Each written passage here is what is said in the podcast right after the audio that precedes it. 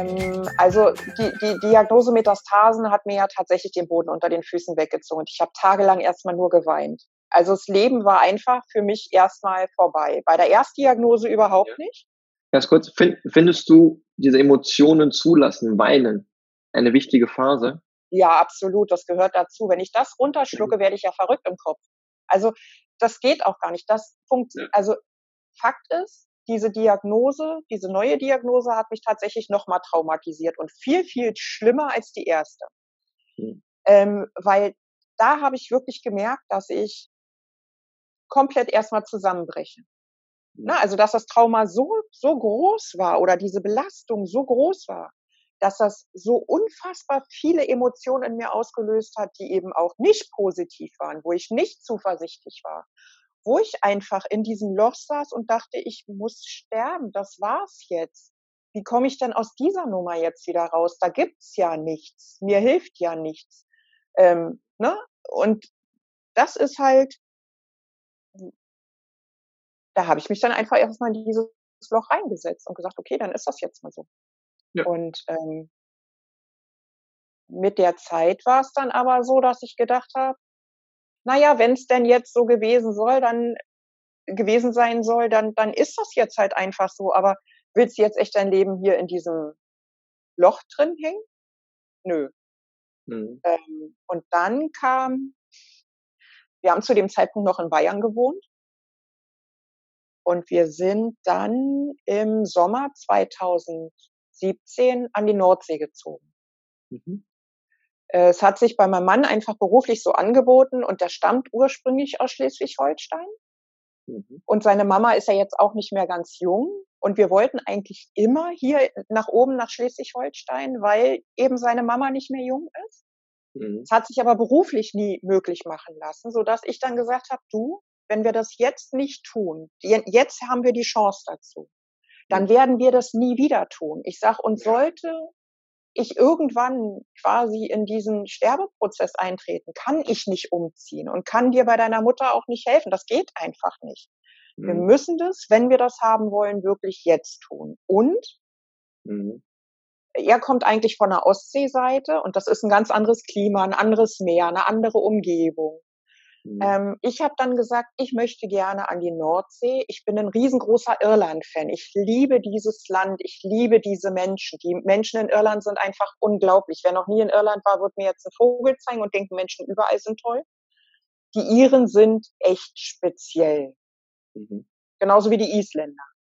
Äh, aber die Iren sind wirklich speziell. Du stehst vor einem Pub, äh, kennst da keinen Menschen und auf einmal wirst du angequatscht und gehörst dann plötzlich mit in die Clique und plötzlich wird Musik gespielt und also es ist wirklich unglaublich. Und das ist auch in der Nordsee.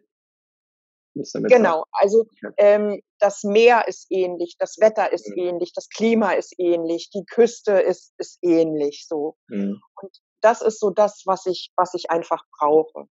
Mhm. Und es gibt ja viele Menschen, äh, die sagen, Meer heilt. Deswegen wollen ja auch viele zur AHB oder zur Reha an, gerne ans Meer, weil wenn es uns schlecht geht, sind da wirklich ganz viele Menschen, die sagen, ich muss ans Meer, instinktiv. Selbst Menschen, die sonst die Berge lieben, wollen plötzlich ans Meer, weil Meer heilt. Mhm. Ähm, und ich darf jetzt hier leben. Also es war, das hat mir geholfen. Sehr schön. Ans Meer zu ziehen. Also wirklich, was gerade ganz kurz ist, im Prinzip Standortwechsel, raus ja. aus den Gewohnheiten, aus den. Muster, aus den Strukturen, ja. worin auch, wodurch vielleicht auch, worin auch die Erkrankung entstanden ist oder schlimmer geworden ist, äh, äh, raus da, daraus und rein in, äh, in ein anderes neues Leben, in ein neues Standort, das einen viel, viel mehr äh, Kraft gibt. Und da gehört auch viel Mut dazu. Weil ich glaube, viele trauen sich das gar nicht. Die haben irgendeine Diagnose, eine Erkrankung, trauen sich aber nicht zu sagen, okay, es ist hier entstanden, ich lasse das jetzt hier und wechsle meinen Standort, weil das Umfeld beeinflusst uns Menschen ja tagtäglich. Von daher. Ja, und was, was ja auch dazu kommt, ist, ähm, das sagt man ja in der Psychologie auch. Ja. Wenn du ein Problem hast und nicht mehr weiterkommst, hilft ein sogenannter Paradigmenwechsel. Und das ist ja nichts anderes als ein Standortwechsel, der dann im. Kopf stattfindet. Und genau. manchmal hilft es auch, selbst wenn man jetzt vielleicht nicht umzieht. Also ich meine, von Bayern an die Nordsee ist ja schon ein Unterschied. Ich meine, ich bin, ja. komme nicht aus Bayern gebürtig, von daher ist das nicht so schlimm. Und ich bin jemand, ich ziehe auch gerne um, damit habe ich auch kein Problem. Aber wenn man irgendwo verwurzelt ist, hilft es ja vielleicht auch, dass man mal 14 Tage irgendwo anders hinfährt oder sagt, scheiß drauf, ich nehme jetzt vier Wochen Urlaub und gehe für vier Wochen ganz woanders hin. Ich nehme mir eine Auszeit, um anders auf Dinge zu gucken. Also es gibt doch auch so viele ja, geflügelte Worte. Du musst erst mal in meinen Schuhen mhm. laufen, um zu mhm. verstehen. Ne? Das ist ja auch mhm. nichts anderes als ein Paradigmenwechsel, dass man den Blick ändert, um anders gucken zu können. Und manchmal muss man die Augen einfach auch zumachen und gar nicht gucken und einfach nur fühlen, um mit Situationen einfach umzu, anders ja. umzugehen. Mega, mega schön. Und das, was ich eben auch gemacht habe, ist, ich wollte, dadurch, dass ich ja Irland so liebe, liebe ich eben auch diese Bed and Breakfast Mentalität so gerne. Und mhm. ich wollte total gerne immer ein Bed and Breakfast machen. Jetzt haben wir das im kleinen Rahmen. Wir haben in unserer Wohnung ein äh, Ferienzimmer, mhm. was wir vermieten. Also jetzt nicht eine Wohnung, sondern wir vermieten ein Zimmer bei uns zu mhm. Hause so mhm. dass wir immer auch die Möglichkeit haben, dass fremde Menschen zu uns kommen mit anderen Geschichten, mit äh, aus anderen Kulturen, äh, mit ihrem eigenen Ding. Und das ist auch was, was ich so vielleicht oder ziemlich sicher so gar nicht gemacht hätte. Wow, das, das ist wunderschön. Das finde ich sehr, sehr schön. Ähm, wenn wir jetzt darauf zurückkommen, auf das Thema metastasiert. Ähm, mhm. Viele erschrecken, wenn die sowas hören oder lesen wir haben von den Vor im Vorjahr, als wir uns ein bisschen unterhalten haben, ähm, du hast schon gesagt, dass das Thema Krebs mit Metastasen ein ganz wichtiges Thema ist, weil das wird sehr oft totgeschwiegen. Wir reden ja. viel über Krebs. Viele Patienten reden auch über ihre Krebserkrankung, aber sobald es um Metastasen geht, da du ja eben gesagt hast, wird ja palliativ ja eingestuft, das ist so ein bisschen mit Angst und mit Tod verbunden. Und viele wollen dann, nein, das, davon will ich nichts wissen.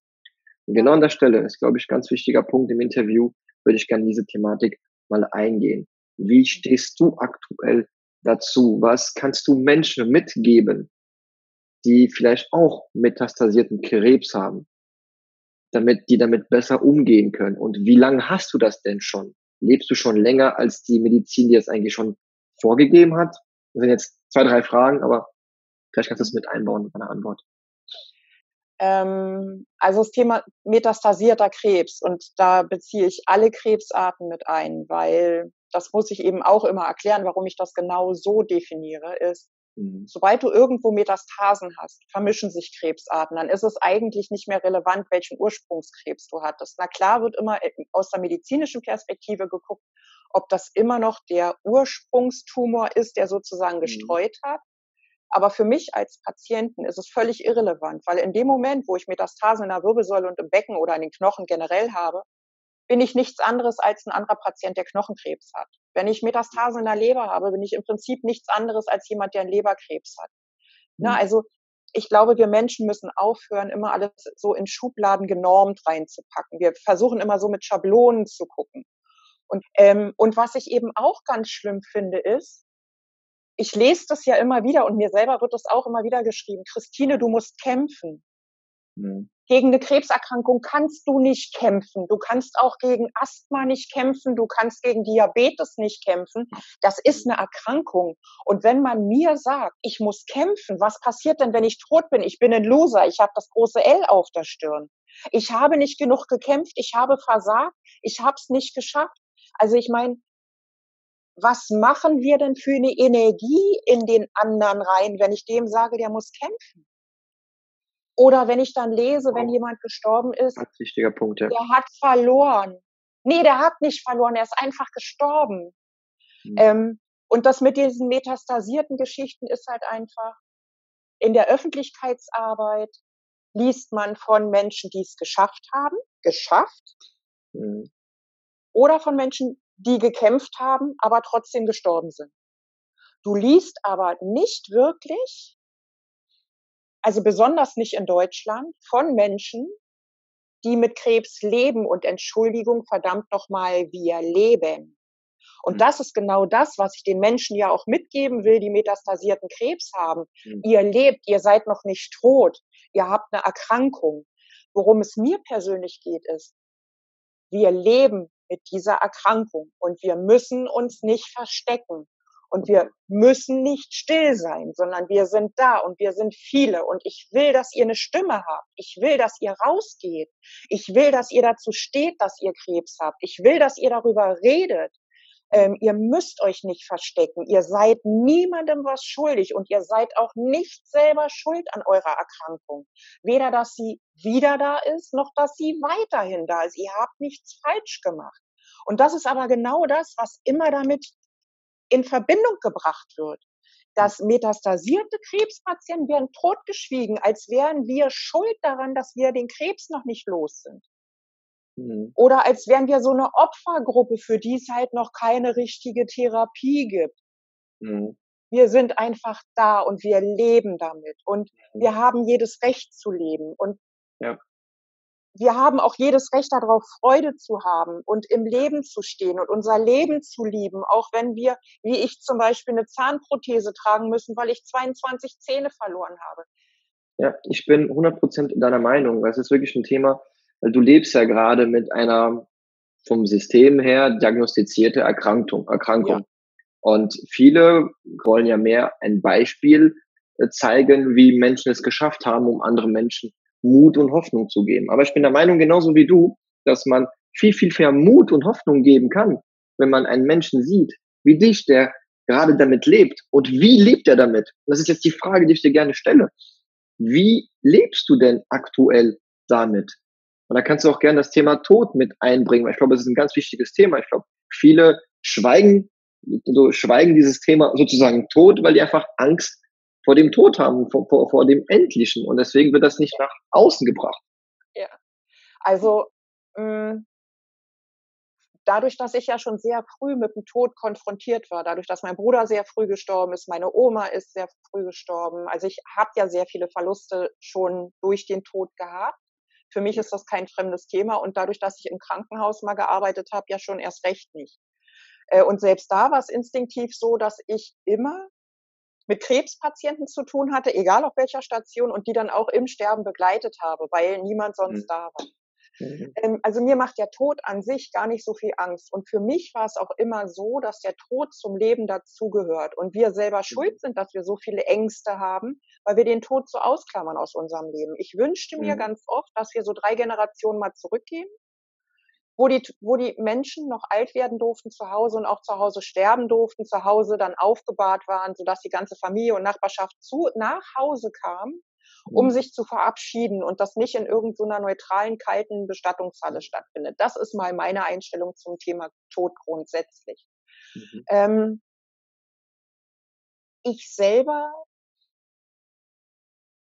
möchte genau wie jeder andere Mensch natürlich am liebsten wäre mir, ich gehe im Wald spazieren, fall tot um.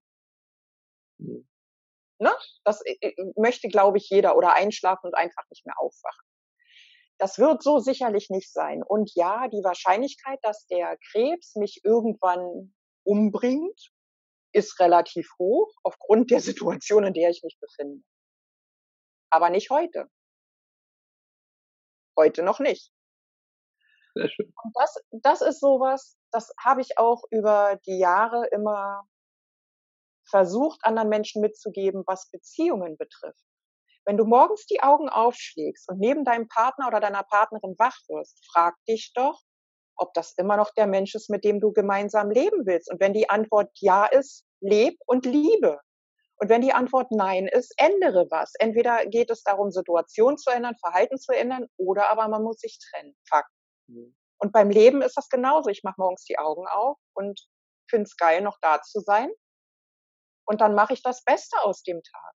Egal wie es Wetter ist, egal ob meine Knochen wehtun, egal ob meine Nachbarin gerade doof ist oder ob der Zug nicht fährt. Also ich finde ohnehin, wir fokussieren uns, also nicht wir, ihr oder viele, kann man mhm. das so sagen? Viele, manche, einige, keine Ahnung. Auf jeden Fall gibt es sehr viele Menschen in meinem Umfeld so, was ich so wahrnehme, die fokussieren sich so fürchterlich auf das, was nicht geht. Ja, vollkommen. Vor Angst. Und auf das, was, nicht schön ist und auf das, was mhm. doof ist und auf immer auf das Negative.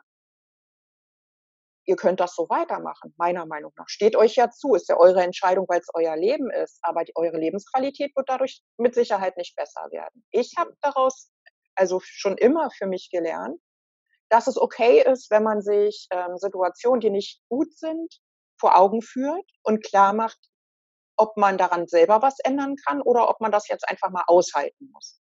Und wenn man sich bewusst für das eine oder das andere entscheidet, ist es auch schon wieder vorbei mit der Opferrolle, finde ich, weil ich habe ja dafür entschieden. Ne? Mhm. Ähm, dann bin ich ja nicht mehr fremdbestimmt. Wenn ich mich dazu entscheide, etwas auszuhalten, weil ich es gerade nicht ändern kann, ist da eine Akzeptanz von mir und ich kann mich gar nicht mehr als Opfer fühlen, mhm. sondern ich bin mir dessen bewusst, dass das jetzt eine Phase ist, die ich gerade nicht ändern kann. Halte mir aber die Option offen, es zu ändern, wenn ich es kann. So. Okay. Und in dem Moment passiert ja schon ganz viel, nämlich dass ich viel freier bin, dass ich mich eben nicht mehr in dieses Korsett einsperre, sondern mhm.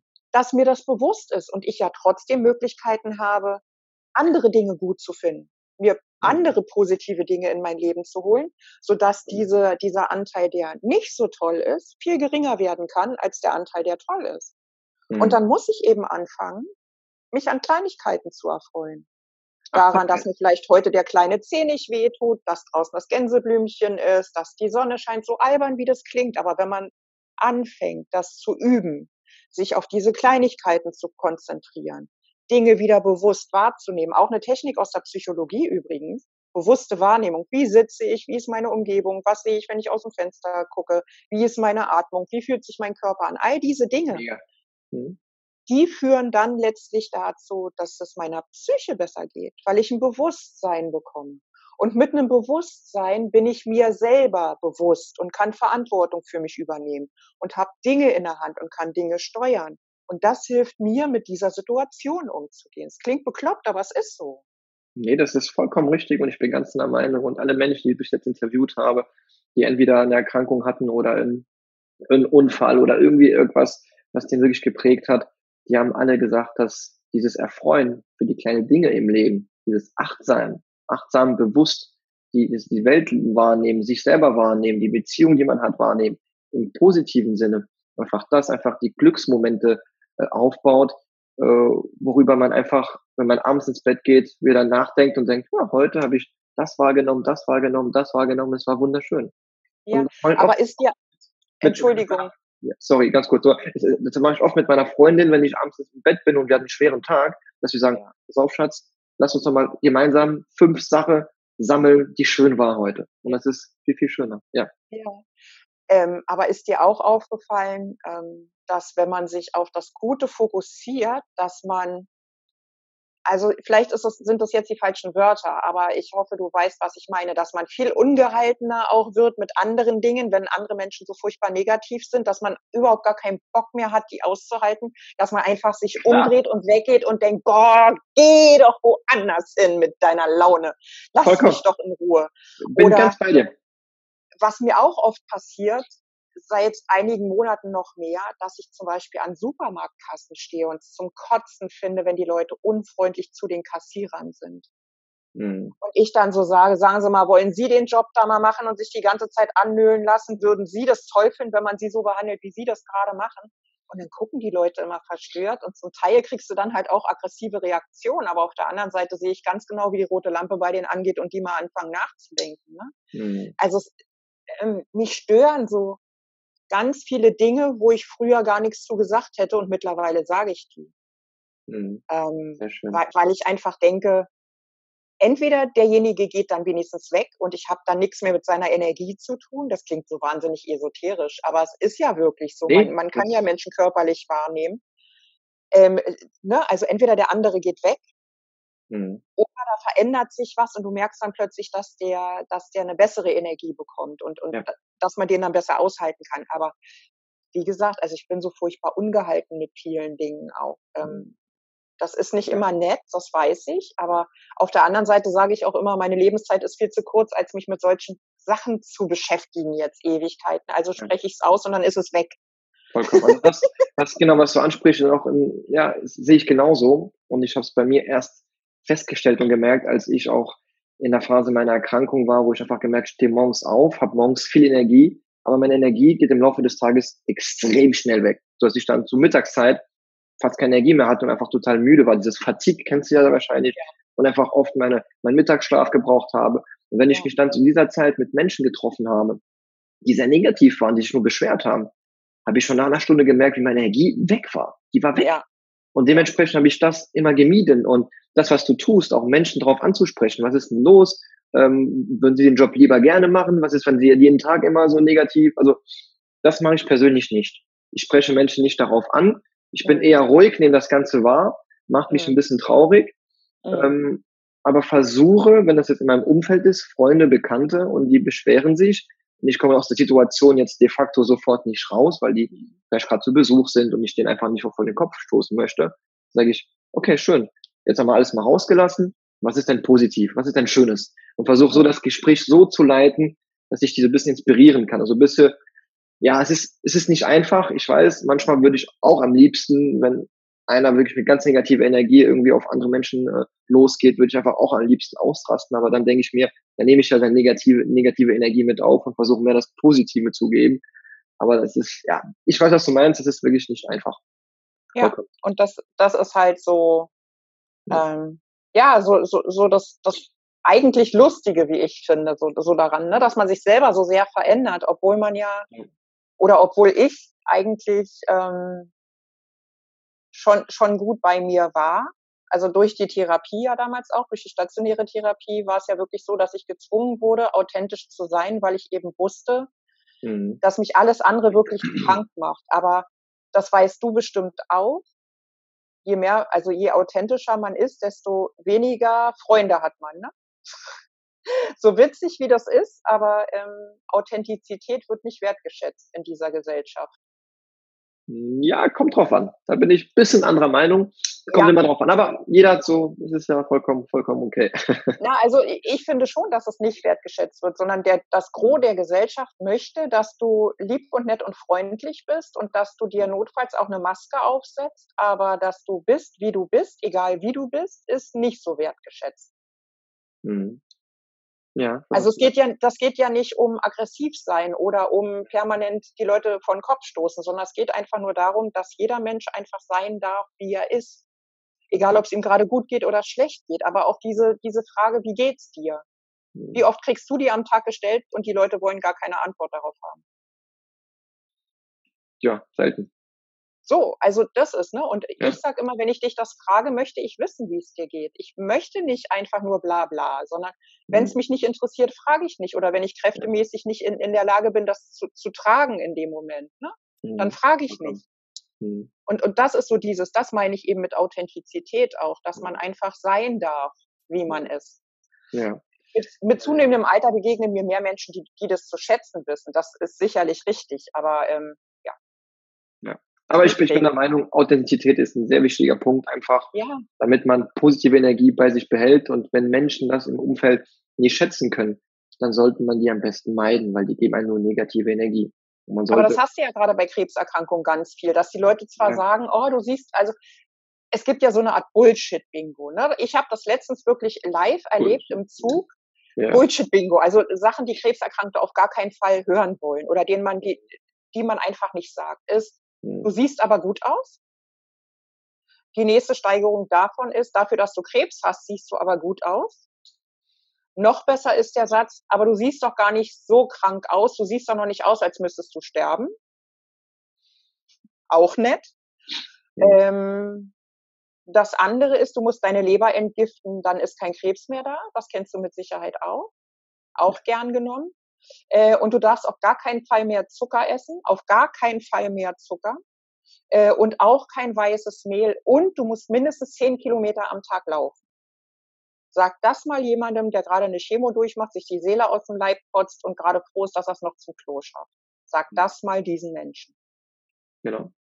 Na, also das ist halt so, Warum? Wozu? Gut, klar, warum, wozu? Ich kann aber verstehen, es gibt Menschen, die dann im Außen sind, die das vielleicht gar nicht erlebt haben, gar nicht so ganz nachempfinden können, weil die nicht in der Situation sind, in der wir gerade sind und versuchen eigentlich nur was Gutes zu machen. Die wollen ja nur helfen. Deswegen, ich, ich, ich sehe es immer, ich sehe es immer positiv, er meint es sehr gut, ich nehme es positiv an und sage, okay, danke dir für deinen Tipp, aber ich weiß, was mein Körper braucht, ich weiß, was, ist, was mir Kraft gibt. Und da ist einfach auch mein Anreiz auch für dich da draußen, der gerade zuschaut oder zuhört, auch mal selber deinen eigenen Weg zu finden, deine eigene Kraft zu finden und selber herauszufinden, was dir gut tut. Und dementsprechend was Christine eben angesprochen hat, das finde ich so wertvoll, das war vor einigen Minuten, nicht mehr die Erwartungen zu erfüllen. Weil es ist auch ein, ein Problem, dass viele Menschen einfach nur Erwartungen erfüllen wollen. Und dann kommen, kommen wir auch langsam äh, zum Schluss. Und zwar kommen jetzt die letzten zwei Fragen, die ich immer gerne stelle und auch jeden meiner Interviewgäste. Was ist denn dein Lebensmotto? Christine? Ein Glas ist immer halb voll und nie halb leer.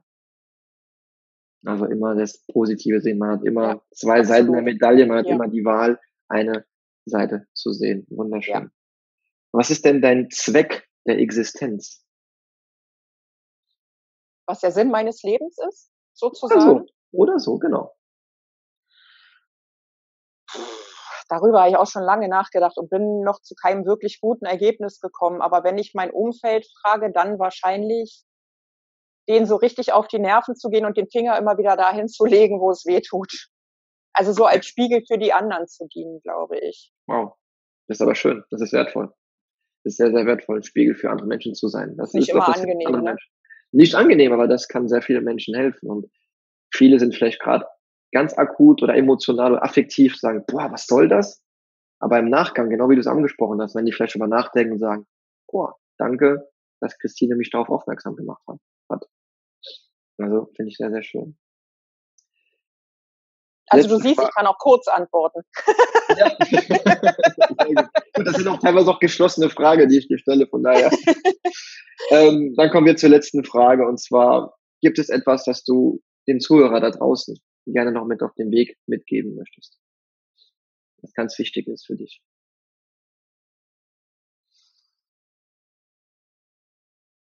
Ja. Egal wie schlimm die Situation ist. Mhm. Ähm, egal was das Leben für dich bereithält, egal welche Herausforderungen du gerade zu meistern hast. Ähm, es ist nur eine Aufgabe. Mhm. Und ja, es kann sein, dass sie dich das Leben kosten wird. Aber bis es soweit ist, hast du das Leben. Und du kannst im Großen und Ganzen bestimmen, was du daraus machst und wie du es gestalten möchtest.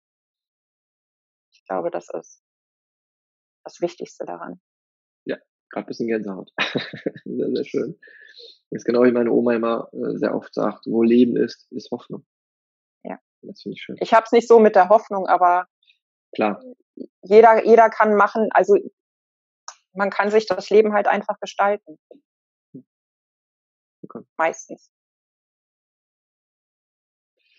Ach, Christine, sehr schön. Ich habe einfach das Gefühl, wir könnten, glaube ich, noch eine Stunde weiter sprechen über diverse Themen. Ich habe auch manche Themen da gerade rausgehört. Es war nur angekratzt, da könnte man noch mehr in die Tiefe gehen. Auf jeden Fall, wenn du da draußen der jetzt dich gerade das Interview bis hierhin angeschaut oder angehört hat und einiges äh, mitnehmen konnte, aber trotzdem noch weitere Fragen hat, dann Christine, kann die Person gerne mit dir Kontakt aufnehmen? Ja, natürlich. Super. Und wir werden. Schick dir die alle, Kontaktdaten einfach genau, rüber. Kontaktdaten von, ähm, ähm von deinem Instagram-Account. Ähm, Instagram, Facebook, Facebook, Blog. Genau. Genau, dein, dein Blog. Das alles werden wir in die äh, YouTube-Beschreibung reinmachen, beziehungsweise in die Show Notes, wenn du das als Podcast dir angehört hast. Und nehme dann sehr, sehr gerne mit Christine dann Kontakt auf. Ansonsten, Christine, an der Stelle sage ich vielen herzlichen Dank für deine Zeit, für deine Energie, für deine Authentizität, für einfach, ja, das, was du gerade mit uns geteilt hast, finde ich so extrem wertvoll. Das Interview hat einfach viel, viel länger gedauert als alle andere, aber das war, ich wollte es nicht kürzer machen, weil da war wirklich alles drin und das war so wertvoll. Und da danke ich dir einfach nochmal dafür. Vielen, vielen Dank, dass ich dein Gast sein durfte und dass du mir zuhören wolltest und dass du daran interessiert warst. Dankeschön. Ja, sehr, sehr gerne. Und es war sehr, sehr viel, sehr, sehr wertvoll. Danke dir. In diesem Sinne, euch da draußen, alles erdenklich Gute. Und wenn du dir auch gerade die Frage stellst, ich habe ja auch eine Story.